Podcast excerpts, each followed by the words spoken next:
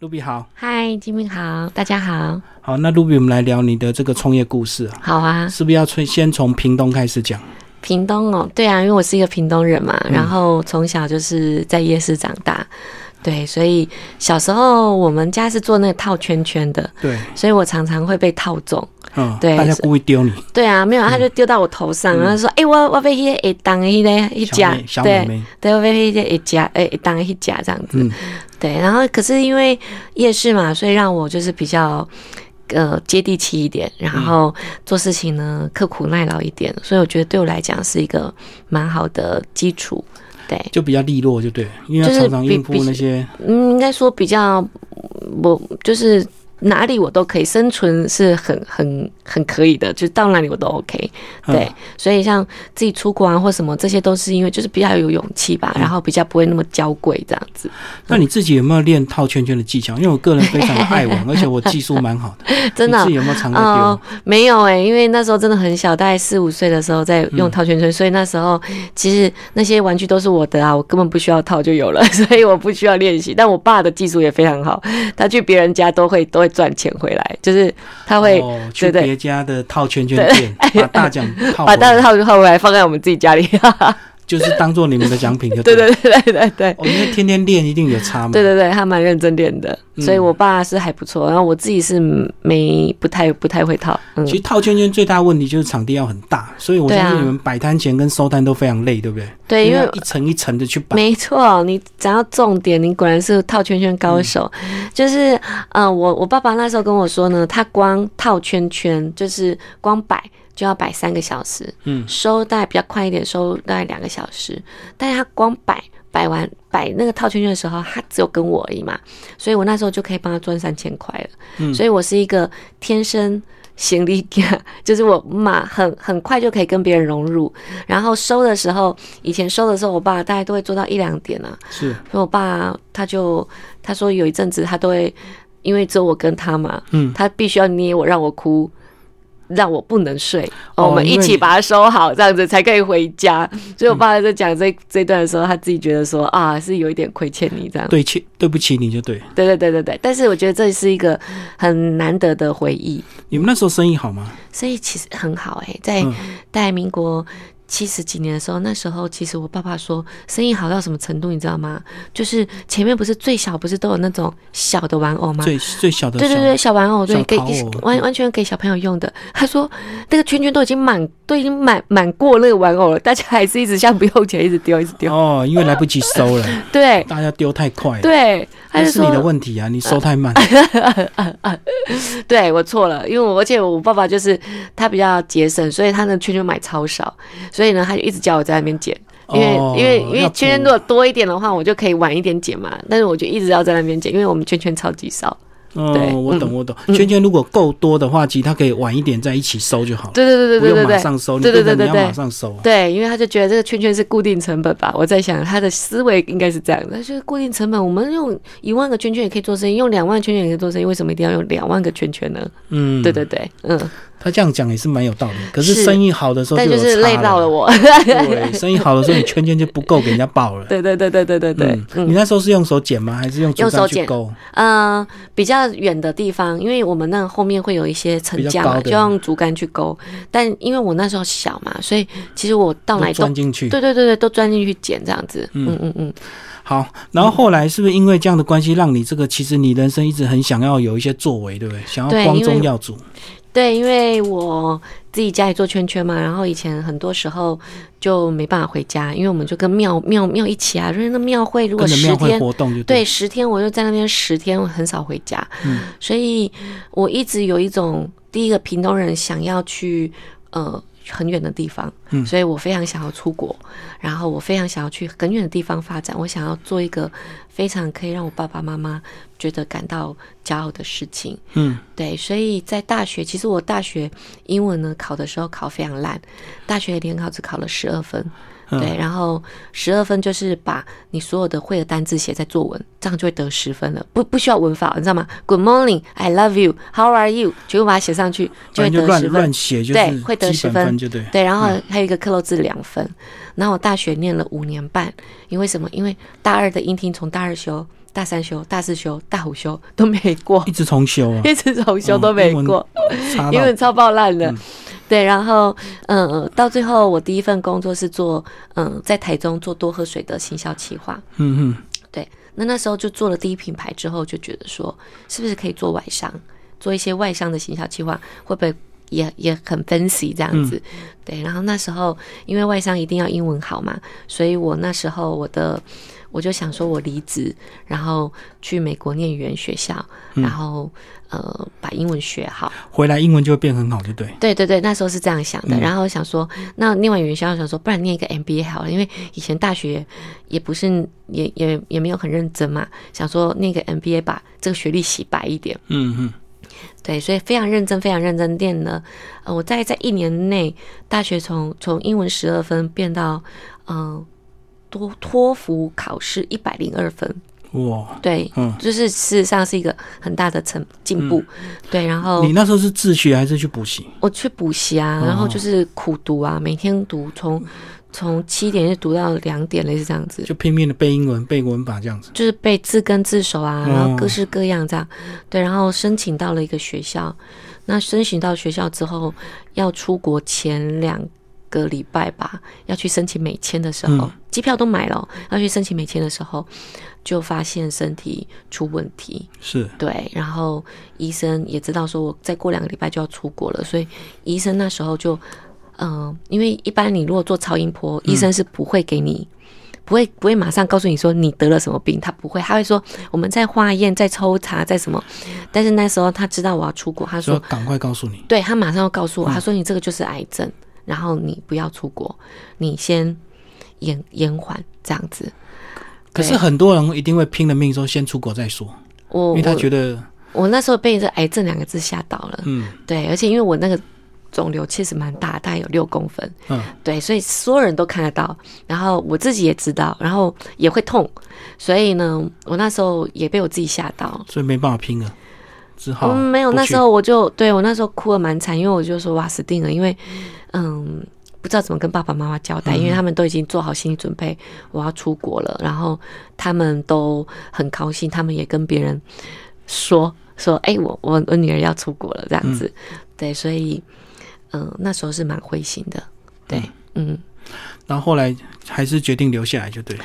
对，那时候没没没办法，那个太恐嗯怖了，所以就嗯、呃开刀开刀完了之后就做什么疗程？化疗？嗯，他是做那种有点像是碘一三一治疗，因为我这个是甲状腺癌嘛，嗯，所以甲状腺它是喜欢吃碘的，所以他会给你那种放射碘，让你你吃了这个放射碘之后，你的碘细胞，你的那个甲状腺细胞喜欢这个放射点，他吃了之后他就会死掉嗯的概念。对那，后遗症是什么？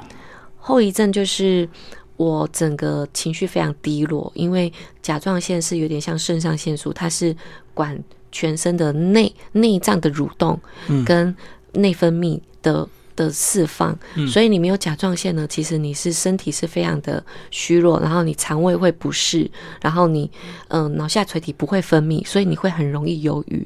嗯所以那阵子我就开始就开始忧郁了，就就哦，过得不是很好那一阵子。整个身呃身体的机能都降低，就对了。对，就是你会神神，然后肚肚这样子，就嗯肚肚，然后神神，然后磨来这样子，这有点像丢刷的感觉，有点像丢刷丢刷也是整个那种懒懒艳艳，然后 真的就是动不了。对。然后你因为你又想着说你要赶快振作起来，因为你要再出国嘛，你想要再出国，嗯对。然后那时候跟我交往的男朋友也就自己出国了，对，所以我们开始远距离啊，然后嗯。我自己身体也没有很好，然后我又去工作，我又去 又去工作，我很喜欢工作，又去工作就那工作我真的受不了，因为那工作嗯每天大概都十二点一点下班，也是行销类的。对，也是哦行销类的，所以到最后我那个工作没有做多久，我就没办法继续做，所以对我自己又有一个负面回馈。嗯，对，那也是因为这样子，就是真的那时候没钱，然后不敢跟爸爸妈妈要，而且我刚开始的时候跟我爸爸妈妈说是良性的，只是长比较大，赶快开掉就好了。善意的谎言。对对对对对对对，没想到就是呃，过了一两年，他说我们早就知道是恶性的啊，我们想也知道是恶性，不想拆不想拆穿你而已。对，然后我就自己躲起来，就我就自己租一个房子，自己躲起来，自己把自己照顾好，这样，因为我怕在家爸爸妈妈会会太担心。那时候在哪里？台中啊？呃，我那时候我家在屏东嘛，然后我那时候跑来台北，依依靠在一个朋友，哦，已经上台北。对对对，依靠在一个朋友的那个有一个空房，对，然后我就自己自己做自己的照顾，这样子，对啊，所以那一阵子过得不是非常开心。那也因为就是没有收入嘛，所以我那时候想说，就剩下几千块了，想说，是那不然先做一点生意，看看人家好像做做网拍好像可以赚钱，所以就从十件衣服大概五千块左右就开始买，然后卖这样子。所以现在那个拍卖网站，对，现在拍卖网站，嗯，对，可是你为什么不是去五分铺批衣服啊？嗯，很多人都是先从那边开始。其实我连五分谱在哪，我那时候都不知道哎、所以你衣服怎么来的？我那时候是从大陆有一些厂商，他们有一些工厂，然后会提供我图片，然后我就可以开始卖这样子。哦，对，那他们的图片拍的也都蛮漂亮的。嗯，对，那我我自自己找了非常多工厂之后，我发现有一家工厂图片特别特别漂亮，然后呢，我就很认真的去找这个图片的，就是 model 是谁，嗯很认真哦，一直认真找找找找找，就找到了一个上海女生，嗯这个女生真的长得很漂亮。然后我们自己到最后也找她去拍照，然后我常常去上海找她拍照。对，那这个女生到最后你知道是谁吗？是郭富城的老婆。所以那时候我、嗯我我跟他不知道拍了第几年之后，突然有一天他就跟我说啊，他喜欢一个香港的男生啊，做房地产的、啊，怎么样又怎么样这样子。他说他真的爱他，但是这中间前面也有一些男朋友，但是就在讲这个男生的时候，过没多久，郭富城就见报，对，就就就就艾特他，对，嗯所以那时候我们所有，因为我们台湾也有人也有 model 在拍照，所以大家就会讨论成一团，对，嗯，那也是因为这个女生，因为她是一个。呃，生面孔嘛，在台湾这个市场，然后跟其他的台湾的模特其实是呃面面貌比较不一样的，所以让我呢在一开始就有蛮大的怎么说区隔，就是我、嗯我我的风格跟别人就会完全不一样，你们说叫护城河啊，就是你的这个 壁垒。对，你看中他哪里啊？它是一个，没有应该就是说，其实它就是个气质啊，嗯就是每个女生都有她不一样漂亮的地方嘛。那只是因为她，嗯、气质蛮蛮特别的，然后又台湾又比较少，嗯、就是她在台湾是没有人可以找到她的，因为嗯我是自己到大陆，每次都到大陆去找她拍照嘛，所以这个气质是完全不一样。嗯，就无可取代了哈。也也对啦，也算是这样子说因。为如果你找台湾的 model，别人也可以用嘛，对对对对对，就会有很多点像我独家这样子，对对对。然后那时候我们拍照也是特别的用心，一般台湾的卖家可能一个一个一天八个小时，他可能拍一百套两百套，嗯就是一百个穿搭两百个穿搭，嗯一直换一直拍，对对对。抢但是以前我我们以前去大陆拍的时候，一天只拍二十套。所以他每一套他的头发、他的妆容都是最完美的情况之下去拍的。哇，你这样一开始就是定位所谓的高档路线啊，诶那种一定要高档的衣服才会慢慢拍嘛，对，所以我那时候其实就是不走低价的。我没有走低价，因为我自己也没办法穿那些低价的，因为就觉得、啊，这衣服有点太烂了，自己不喜欢。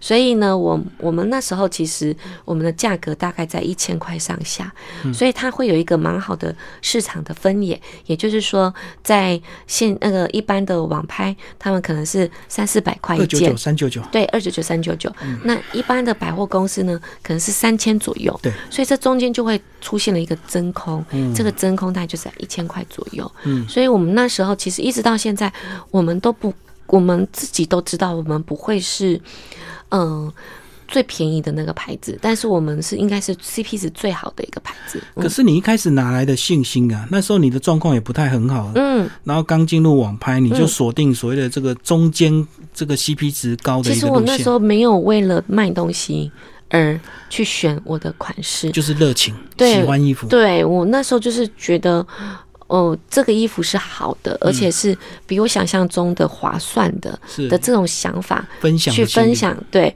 所以你知道，我前几天有一个朋友说，哇，你呢？我还记得你以前进去每一家店，大概都会刷个几千块出来。嗯对，所以就其实我本来就是一个蛮喜欢衣服的人，然后也很喜欢穿搭的人，所以做这个行业，你自然而然会选跟你自己品味比较相像的。嗯，嗯，哎，这样其实成功的例子就是你喜欢某一些东西，你就热情的分享出来。那一开始并不是为了赚钱，或者是一定要赚多少报酬，对对对对，那时候没有想过，现在会做到自己有自己的办公室啊，自己有自己的团队，对，有自己的实体店面都没有想过意。外的收获。对，都是很意外的，因为其实这这过程当中，我们也经历了蛮多的挫折，然后，但是我觉得，就屏东人个性就是有一个优势吧，我觉得就是我们，嗯、蛮不擅长。就是放弃的，我们嗯不会去放弃，我们就啊做慢一点就嗯觉得有点闷闷的，但是还是继续做。嗯对，像我们去日本也是一样，就是我们去日本，我们根本没有认识任何一个日本人，我们认唯一认识啊，应该说没有认真正认识一个日本人或日本 partner，我们唯一认识的就是朋友的朋友的朋友的朋友的朋友，类似这样子，然后见过一两次面，对，然后就从这个朋友，就是我们跟他讲说我们想进日本，然后他辗转辗转辗转帮我们找了一个一个顾问，就从这样子开始慢慢的做，那这中间光是呃开户开日本的。开户是，设设公司就用了半年多，而且日本人做事很龟毛，所以对，就是很恐怖。不，容易啊，真的。电商更难。对，因为像我们去日本，嗯、开户，光是开户我就要去日本三趟，嗯，对，然后，嗯、而且有遇到一个很大的问题，就是日本人呢，他，你你要注资到一个公司嘛，你是他代表取缔。你要从个人账户注资到法人账户，可是呢，日本没有一个公一个银行会愿意给你个人账户，因为你没有在那边留学，没有任何的嗯那个内容，而且就是一个，他就知道你是一个空壳，你他不可能会帮你开客客人账户，所以这边就卡了蛮久的。所以不是找人头吗？没有没有没有 找人头，不是找人头，就是我们到最后是自己找了一个，不是就是我们是找了那个中国信托买的日本银行，所以他知道我们是台湾人，那我们在中国信托也有存款，然后这样子去得到我们的个人户头，然后再注资到我们的法人户头。对，所以我们算是蛮正规的，只是要找一些管道。我懂。如果纯日资的银行就很麻烦。对对对对对对，因为他不不相信你这样子，因子为，他也不认识你嘛。对，然后蛮有趣的，就是第二个就是我们呢想要去，我们第一个平台呢，其实嗯，昨天还看了一下，第一个平台呢，第一个月就做了两百万日币，所以其实我们是蛮快的，就是第一个月就做两百万日币。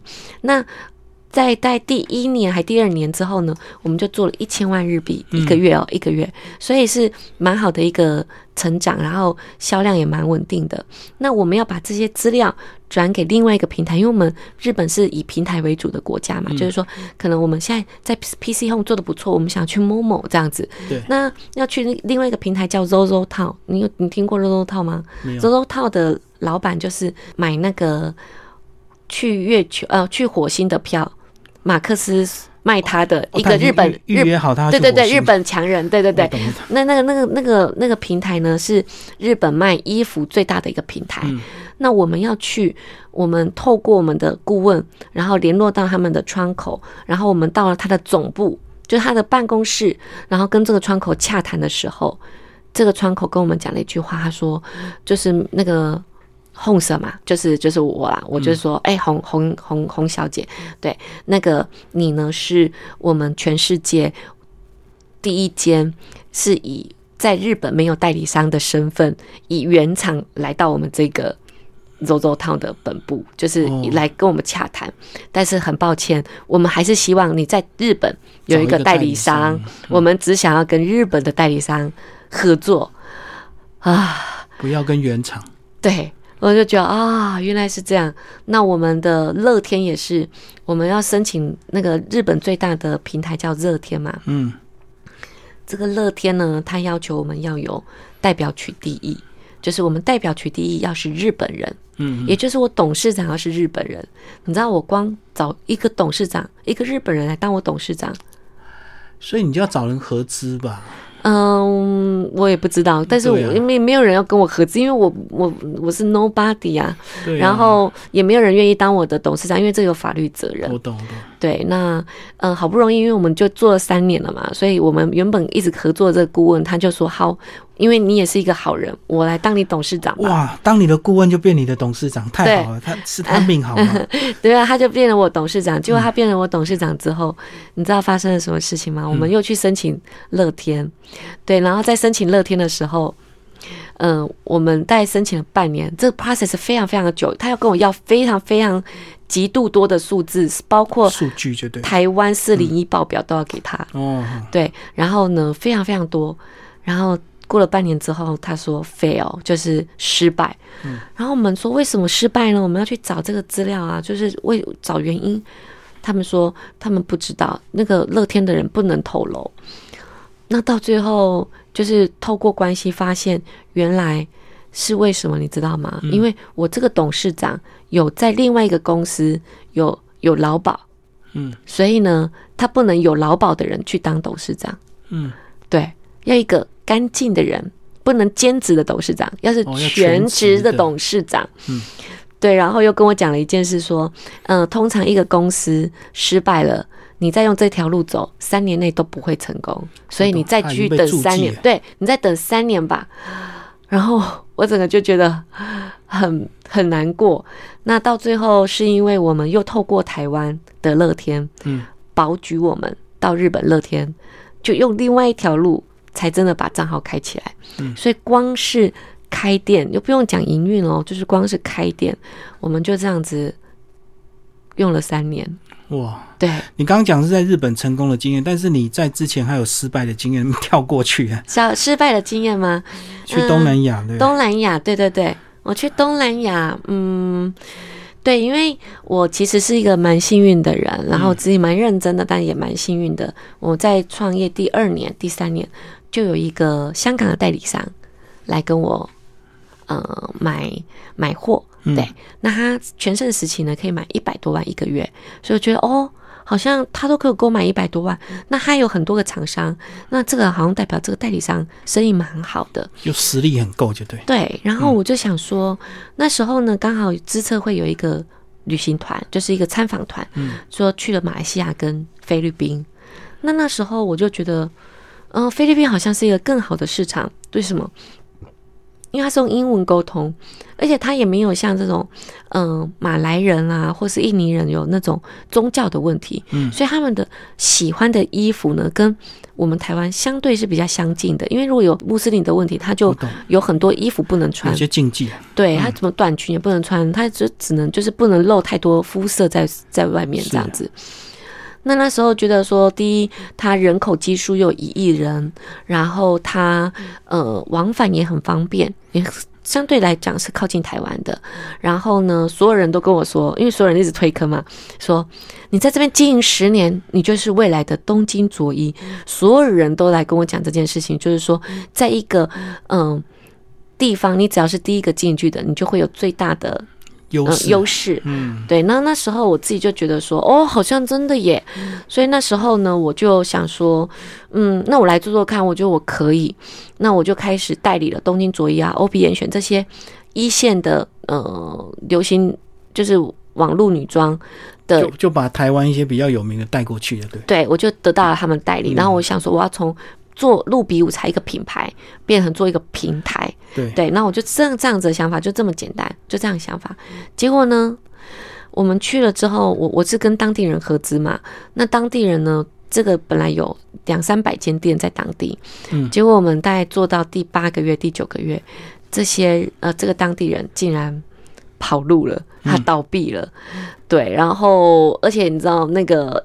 菲律宾人是可以持枪的，所以我们还有人持枪到我们的那个办公室讨债，要债就对，对，所以是非常非常非常恐怖。但是一方面是合伙人跑了，另外一方面是我们自己。其实你看嘛，就是带。当当地的在地化，还有就是系统端，嗯，还有就是运营端，其实这三方面要合作。那我主导的是运营端，嗯，那那时候我合作的系统公司也蛮不给力的，所以我的运营也还不够成熟。对，所以其实我觉得那时候就是，嗯，自己小孩子开大车，扩张太快，对，然后自己觉得自己可以做一点别的事情，嗯，然后做下去之后就发现没有。没有很好的结果，但是到最后是被迫退回来，因为我们的那个主要的主要的 player 主要的 partner 他就被通气嘛，对对对，嗯。对，所以嗯，这个是一段我觉得蛮蛮沮丧的过程。那更更有趣的就是我在菲律宾，嗯的后期我就怀孕，嗯对，所以那时候其实我觉得我有一两年吧，没有把很重心放在自己的品牌上面。我怀孕了之后，然后我有一些同事，因为就嗯后期我就开始卧床嘛，嗯，然后就一些同事就里面就乱掉了，就烂掉了，你知道吗？就是因为你没办法自己没没没办法盯他，对。嗯然后当我回去了之后，我觉得同事的心已经都都都散掉了。我懂，所以那一阵子，我一回去，我就把所有同事都先之前 fire 了。对，对啊，你为为什么会全部之前，而不是留一两个能用？因为那时候其实我们那时候，我我是一直有分，我们有分两个部门，一个嗯是屏东的部门，一个是台北的部门。我台北的部门大概就只有三四个人而已，嗯。因为那时候就是采购啊、美编啊在台北，那屏东就是运营啊、出货啊、客服对，对，都都在屏东，所以我把它 fire 掉是 fire 台北的三四个人，嗯。因为其实你你你烂掉一定是整批一起烂掉的，对，嗯。就是你你留的那个人，他应该还是也是心也是跟着大家是一样的，嗯所以我那时候就全部 fire 掉，然后大概有一有半年的时间吧，嗯，办公室就只有我一个人，哦，全部自己来啊，对，然后有很多的电脑有很多的电脑这样子，然后我就自己去采购，自己烫衣服，自己拍照，然后自己做图什么的，反正那那一阵子真的过得蛮辛苦的。嗯。然后一直到我在台北的第一个员工回来再帮我，哦，你这样子。又把他请回来，对我因为之前真的编一号，对对对，哦，嗯。这个真的是他没有恨你吗？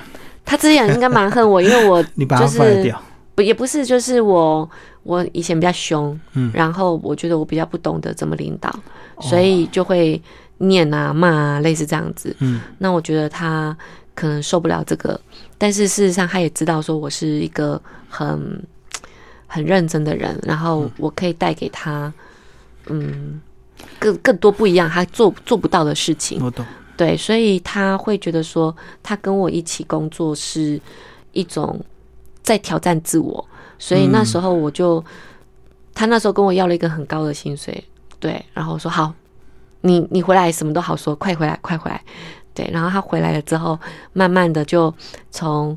因为以前在那半年当中，我都一直有请人喽，但是我只要一出差，那个人就一个人在办公室，你知道吗？我只要一出差，在三五天回来，那个人就要离就要离职了，哦因为他受不了他受不了一个人在办公室，就是他一个人要在办公室，所以，嗯，自从这个小编回来之后，就慢慢人就慢慢可以留下来，因为嗯。一直有人跟陪着他们，然后他也几乎知道我所有的脾气啊什么，他都知道，所以就一直到现在又继续在一起工作。这中间对，对，这中间大概走了一年多吧，嗯，一年多，嗯，所以你你算是跌了一跤之后，自己才开始有 检讨自己的一些过去比较冲动或比较过度的一些地方，对不对？嗯，才就之前慢慢变觉得自成一个好的己领导者。嗯，现在也不敢说是好的领导者，应该说相对成熟一点。那以前可能会比较自我一点，对，所以我觉得这真的是一种修炼、学学习跟自己的对话，还有说跟别人的对话。我觉得这是领导真的是一种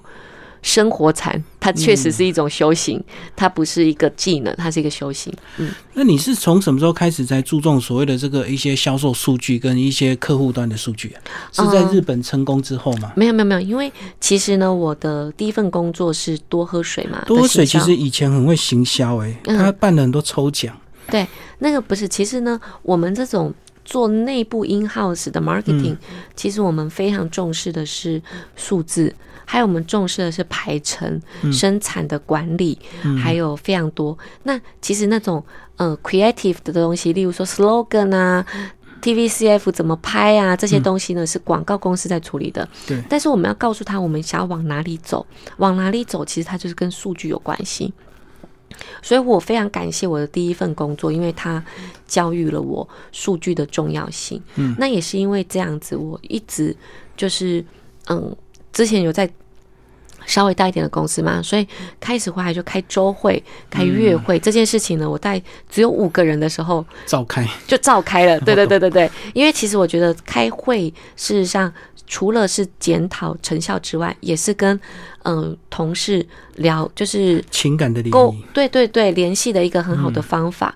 那所以这个是我的一个概念，所以就一直在数据上面都有累积。嗯，不是说其实这个东西要要花一点时间，它是一直有累积。要长时那间，又更了解，就是大家，所以变成说，我们同事呢，事实上，大部分人都可以用数据去互相沟通。嗯，所以它是，例如说，你这个活动做不好，你这个新品卖不好，其实它是有一些 KPI 可以说你新品卖不好，嗯或是消费者不喜欢你这个新品，是有一些显显因子可以显现。例得到的东西，例如说，嗯、这这张图一百个人有五个人点，这张图一百个人只有一个人点，就代表这个款式比这个款式不吸引人嘛，他不用买哦，他只是用点他就知道了，所以我们这个叫点击率，我们会去看很多的数字，然后去做嗯、我们优化的佐证。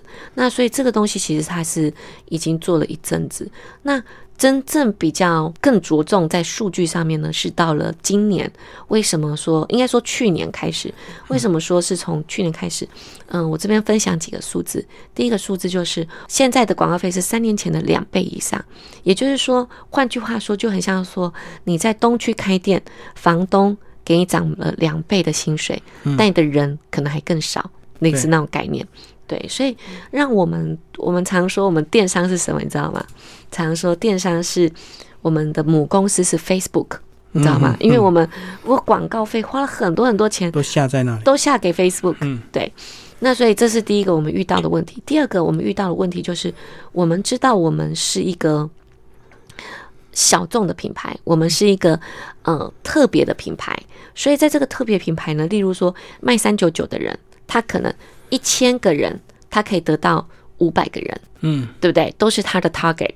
对可是呢，我这个小众或者这个特别的品牌，我一千个人，我可能只能得到五十个人。嗯所以其实我获客的能力跟很便宜的那些品牌获客能力是差距非常大的。对，我获客的成本也是非常非常高的。对，所以怎么样让我可以在继续做好服务下去，或是继续生存下去？我们要经营的是客户的终身价值，嗯而不是要求客户越多越好。因为客户越多越好，其实我花的成本很高啊，我花那么多怎么，对，所以怎么样让客户的终身价值可以提高？所以这就是我们今年更重视的一块。对所以就是说找到客户的忠诚度，就对了。对，嗯，嗯其实到你们的网站去看，其实真的是几乎都是以衣服为主哈。对，还有一些鞋鞋子、包包啊之类对，然后特别是你还有跟 Hello Kitty 合作，对啊，那是因为在日本成功之后嘛？没有哎、我们日本反而没有没有申请 Hello Kitty，哦是哦，是呃我在因为我之前是做品牌的嘛，所以你知道我们刚开始就是为了生活下来，所以我们刚开始就是卖衣服，嗯。所以我一直觉得我是一个卖衣服的人。对，那在三年前，我真的想说，别人看到我是觉得我是卖衣服的吗？还是我是一个品牌？我真的扪心自问之后，我相信他们觉得我是卖衣服的，但不觉得我是一个品牌。我懂。对，那那时候我就想说，其实我花了三年的时间说服我自己。我有我有跟我的同事聊到说，今年其实是我觉得我很丰收的丰收的一年，因为我终于把我的品牌卖到我自己心里面了。因为以前你不知道说衣服卖衣服。啊，卖衣服就卖衣服，被公家这些冲下那种感觉，就是你不知道衣服对于一个女生的意义在哪。嗯，对，可男生可能觉得随便穿，对，嗯可是事实上呢，我觉得一件漂亮的洋装，它绝对不是摆在处衣橱里让你看觉得很开心，而是你穿上去的时候，对于女生来说，她会觉得是一种仪式，然后它会由外而内给你力量。就像你今天穿了一套西装，你会觉得今天自己就是会挺，会自然而然的会有一个能量上来。就变成功人士。对，所以这个事实上我才发现说，原来我卖的不是只是衣服本身，我其实要给他的是他每一天穿上的时候的那种 cheer up 的感觉，就是那种给他的一种信心，给他的一种自信心。但我觉得这个是我才发现，原来我做的事情对某些女生是有意义的。那我也才发现说，因为还有就是，我们发现我们跟我们消费者沟通，浓缩出一一个一段一个 keyword 叫做公主。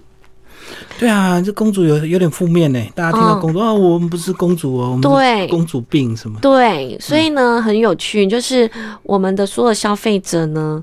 都跟我们说，但我从小呢，我的绰号就叫公主，但我没有公主病哦。每个人都是这样跟我们说。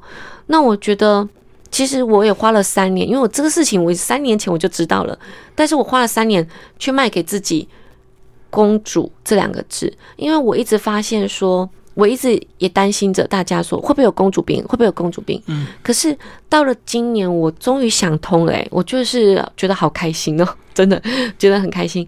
我终于想通，就是其实我们女生生来就是你在万圣节的时候，幼稚园一定女生全部穿公主装，因为女生就想要当公主，她就是生来的时候，她就是爸爸妈妈手心上的公主。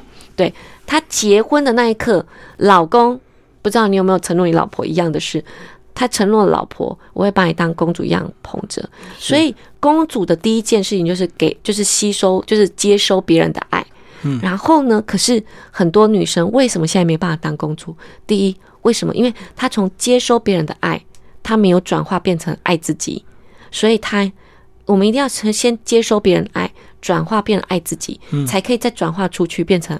爱别人，对，所以我才发现说，对你必须要学着当公主，因为这是你爱自己的一个能力。我发现我自己以前也是这样子，我发现有太多的女生不敢当公主，为什么？因为她不觉得她值得被爱，所以我觉得这是一个让我感到。痛心的事情，对，而且很多女生感情一旦受伤之后，她就会觉得好像没那么好，或者是她没有那么有价值，对不对？对，贬低自己。对，而且我觉得女生遇到挫折的时候，总是内在归因，而不是外在归因。嗯，他男生说啊，天气不好啦，女生说，哎呦，这怎么没带伞啊？真是的，这样都怪自己。对，都会怪自己。所以我会觉得说，我以前不知道为什么我要倡导公主这件事情。但是事实上，我发现原来我必须要倡导，因为有太多女生现在这种自我否定的一个概念里面。那我希望更多女生可以更爱自己，然后呢，每天透过外在的能量，就她可能不不一定是我们家，但是她每天给自己多一点的时间，把自己打理好，给自己一个。崭新的面貌，然后去面对每一天的生活。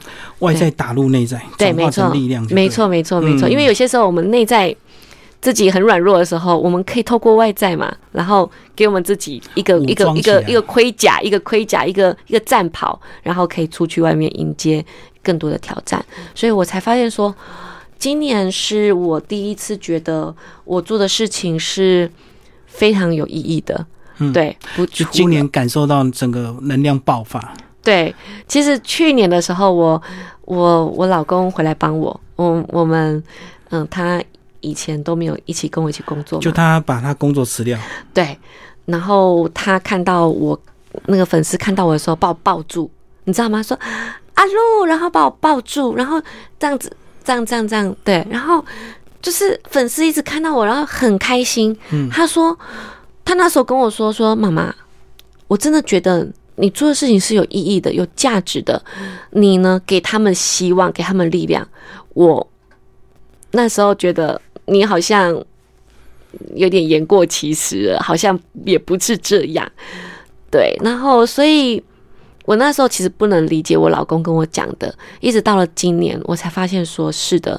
为什么今年我想要接受更多媒体的采访？为什么？因为我想要活出。”露比舞才应该有的样子，我想要给他们的那个样子，我想要让他们知道说，哎，我也不是一百分，我也不是完美，但我想要很骄傲的跟所有人说，我就是一个公主，而我就应该值得被爱。然后我也想要爱更多的人。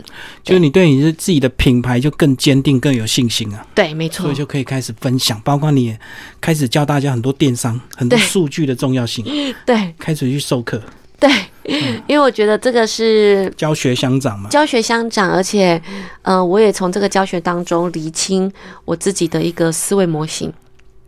很多时候，我们现在，例如说，我开会可能会开十次 line，你知道吗？嗯所以我们每一次的思绪都太短暂了。所以，透过授课的压力，让我给自己一个机会，把我嗯会的东西整理成一套理论。没错，对，那这个是一种，嗯、很痛苦的感觉，但是又很畅快的感觉。嗯，我觉得成长会更快，因为如果你是开会，你是上面对下面，你怎么讲都对啊，下属也不敢反驳你。对可，是如果你授课你讲不对的话，同学可能就有意见，没错，没错你错，就要让你的思绪或者是表达更加的完整。对，所以我觉得这个是一种整理自己思绪的一个过程，然后又可以跟更多人交朋友，所以我觉得对我来说是一个蛮有意义的事情。好，嗯，那我们最后没有讲到品牌名字为什么叫露比无茶，啊，露比午茶，帮我们破解一下。好啊，嗯、没有哎、其实我。你知道公主，公主都喜欢喝下午茶，对吧？嗯就是贵妇、小贵妇都喜欢喝下午茶，所以我在创业那一阵子呢，我其实自己很想想象的就是，呃，我以后可以住在美国，然后呢，下午的时候可以去喝一个下午茶。嗯我自己对于茶茶饮是非常的茶叶是非常的呃喜欢的，嗯所以那个我就想要叫下午茶这样子。那露比呢，其实非常。就是讲出来真的不值钱。就是呢，我那时候在学那个托福的时候，嗯，隔壁有一个女生叫露比，长得超正的，真的好正。把它当做目标想象。我就觉得哦，怎么会有这么正的美若天仙的女人在我旁边？对，所以呢，我我就想说，哎，以后如果人家叫我，还是叫露比好了，因为感觉会不会跟她一样正？所以那时候其实，在做的时候，我就想说，好吧，不然我们就叫露比的下午茶。但是就觉得好像又有点太多了，绕口，对，有点太的绕口了，对，所以到最后自己把它的跟下都取掉，变成露比无茶，所以就是一个嗯。无心插柳的概念跟我创业一样，就是诶，我就觉得露比午茶蛮可爱的。那其实也现在变，因为大家觉得这个名字实在太怪了，然后变了是一个每次大家都会问我为什么对，要做露比午茶这个这个名字。那你有打算开发一些多元的产品吗？因为既然这个衣服已经这么成功了，那是不是周边的商品？嗯，目前这一直都是一个愿望。对，就是如果呢有嗯下午茶餐厅想要跟露比午茶合作，我也非常非常开放，嗯，但是不会是我们主力去嗯追求的一个对追求的一个呃目标，因为事实上我觉得我还有太多东西可以做了，例如说我想要把我的衣服做得更好，对，我很多细节可以更。对我我想要做的更更细致，嗯。我想要真的，因为像现在连我们做货的厂商都是百货公司的厂商，对，对，那所以我想要把这些东西做得更好，嗯，对，那有没有可能可以开一个露比午茶的下午茶？嗯，这个可以再思考，但是现在没有。没有不不会主主要去讨讨论这件事情，嗯，对，嗯嗯哼，对，这个不能照进啊，因为既然衣服已经成功了之后，其实还是有很多小细节，没包括错。这个最后为什么开实体店面？实体店面第一个就是，也是一个小女生的愿望嘛，对不对？很多人会想要开咖啡店，那我的愿望是想要开实体店，但我不能顾店了，我顾店应该那个店会倒。我我太喜欢送人家东西了，对。那嗯、实体店还有另外一个，其实开了实体店有一些压力。第一个呢租，金啊，现实的，也不是租金，嗯，你会更认真的呃想要把产品做好，因为你会觉得说，哎呀，以前哈是在网络上看到，你知道吗？啊，现在他在现场摸到，啊，敏感洗博后，你做拍谁？嗯所以会有那种会有一个压力。对，然后第二个部分就是，事实上我们在今年做了非常多的联名，还有做我们自制的东西。其实我们那联名，我们真的做得蛮好的，因为，嗯、因为我们是服装外行，所以呢，我们做的东西都不是按照服装业的那种想法去做的，你知道吗？所以我们做出来的都蛮耳目一新的。所以我们有这么多好的商品，我就想说，是不是应该有一个好的场域给消费者，对，提供给消费者，对。所以这个是我的一个初心啊，嗯，哦，多一个实体的展示空间了，嗯，然后因为毕竟有时候网络看照片看多了也会觉得。对，然后可以让他全方面的体验，原来露比武茶的氛围是这样子的。嗯。嗯，另外呢，还有个很特别的，就是你们跟很多艺人合作，他们都穿你的衣服，对对啊，嗯。嗯，这个契机是怎么开始的？通常我们会写一个理念，告诉他我们为什么希望他来跟我们合作。或是我们为什么需要他帮我们宣传？对我们希望他可以把我们的理念带给更多的消费者，影响给消费者。这些 KOL 他卖的就是他的生活嘛，嗯，所以我们希望我们可以打理他的生活，照顾他的生活，但是不是以商业为考量。好，最后跟我们讲，你今年疫情有没有影响吧？好啊，今年的疫情啊，我们其实日本影响蛮大的。嗯，对，为什么呢？因为我们在日本呢卖的最好的是一件纱裙，对，那。以前大概呢一个月可能可以卖一千件纱裙，是对那个纱裙非常非常棒。但是呢，今年呢，那个日本的那叫什么紧急事态，嗯，对，所以大家都在家，所以纱裙呢是要出门的时候才要穿的，没机会出去展示。对，所以今年呢上衣卖的比较好，为什么？因为大家呢都要试训。你知道吗？所以他只需要上衣可以就对他下半身穿内裤都 OK，随便穿。对对，下半身穿居家服。我懂。对，所以今年我们因为这样子，我们的纱裙的销量砍半。嗯，对，所以受到蛮大的影响。那在台湾的部分呢，我们今年其实我觉得还好，没有影响太大，反而是我们今年用用一些数据的呃精准分析、精准分众的投放技巧，然后让我们的广告费少了很多。嗯，更精准就对。对，没错。而且你们价位并不是太高档，应该大家对这个呃收入的影响而去买衣服应该比较少，对不对？嗯，对，应该是这样说，没错。嗯，可能更高档的才会影响那么大，因为没有收入，你确实就没有心情买衣服嘛。嗯，对，没错，没错。嗯，好，今天非常谢谢我们露比午茶的创办人哦，怡芳为大家介绍他的这个整个创业的故事。好，谢谢露比，谢谢，谢谢大家。